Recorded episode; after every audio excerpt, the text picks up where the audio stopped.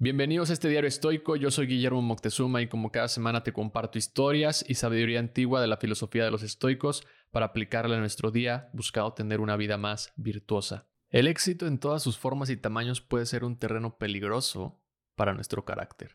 ¿Por qué? Porque cuando la fortuna sonríe, existe un riesgo de caer en la trampa de la arrogancia. Séneca dice que es en esos momentos de triunfo que debemos recordar el consejo estoico de mantenernos humildes y conscientes de nuestra propia fragilidad, porque el orgullo puede ser tan perjudicial como cualquier desgracia, ya que puede nublar nuestra capacidad de razonamiento. Epicteto les decía a sus alumnos que no se dejaran llevar por el éxito efímero, porque así como llegaba, se podía ir en cualquier instante. Para los estoicos podríamos decir que el éxito lo ven como una oportunidad para mostrar gratitud y modestia, recordándonos que la grandeza radica en mantenernos firmes ante cualquier situación, sea próspera o adversa. Esto no quiere decir que no celebres tus victorias o tus éxitos, porque al final son parte del resultado, pero como apunta el autor Ryan Holiday, el trabajo debe ser la victoria, no el resultado, porque solo controlas el esfuerzo. ¿Qué pasa cuando terminas un proyecto? Cuando cruzas la meta de un maratón, cuando recibes un premio. ¿Cuánto te dura esa emoción o esa satisfacción? Si tu satisfacción la pusiste totalmente en la victoria o en el éxito, seguramente después sentirás un vacío.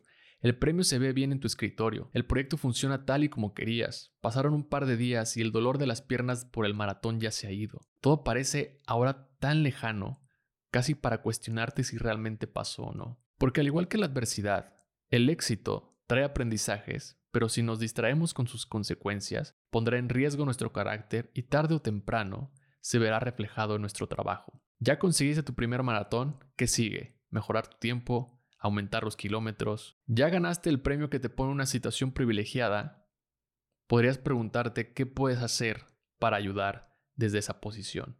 La creencia de que somos los arquitectos absolutos de nuestro triunfo nos puede llevar a la autocomplacencia y para los estoicos eso sería una señal de debilidad. Creer que nuestro éxito durará eternamente es un error que puede conducir a una caída abrupta que nos costaría incluso el doble de esfuerzo si creíamos que nuestra posición nunca cambiaría. Por eso los estoicos practicaban de vez en cuando la incomodidad algo que podemos hacer también nosotros en algunas ocasiones. Pero no se trata de sufrir, sino de aumentar nuestra resiliencia. Los estoicos dicen que la sabiduría implica entender que el éxito y el fracaso son temporales y que nuestra felicidad no depende del resultado de una sola acción. El éxito puede ser un maestro valioso, pero solo si permanecemos humildes, reflexivos y conscientes de que la naturaleza de la fortuna es efímera. Cicerón lo describe de la siguiente manera. Los peligros del éxito.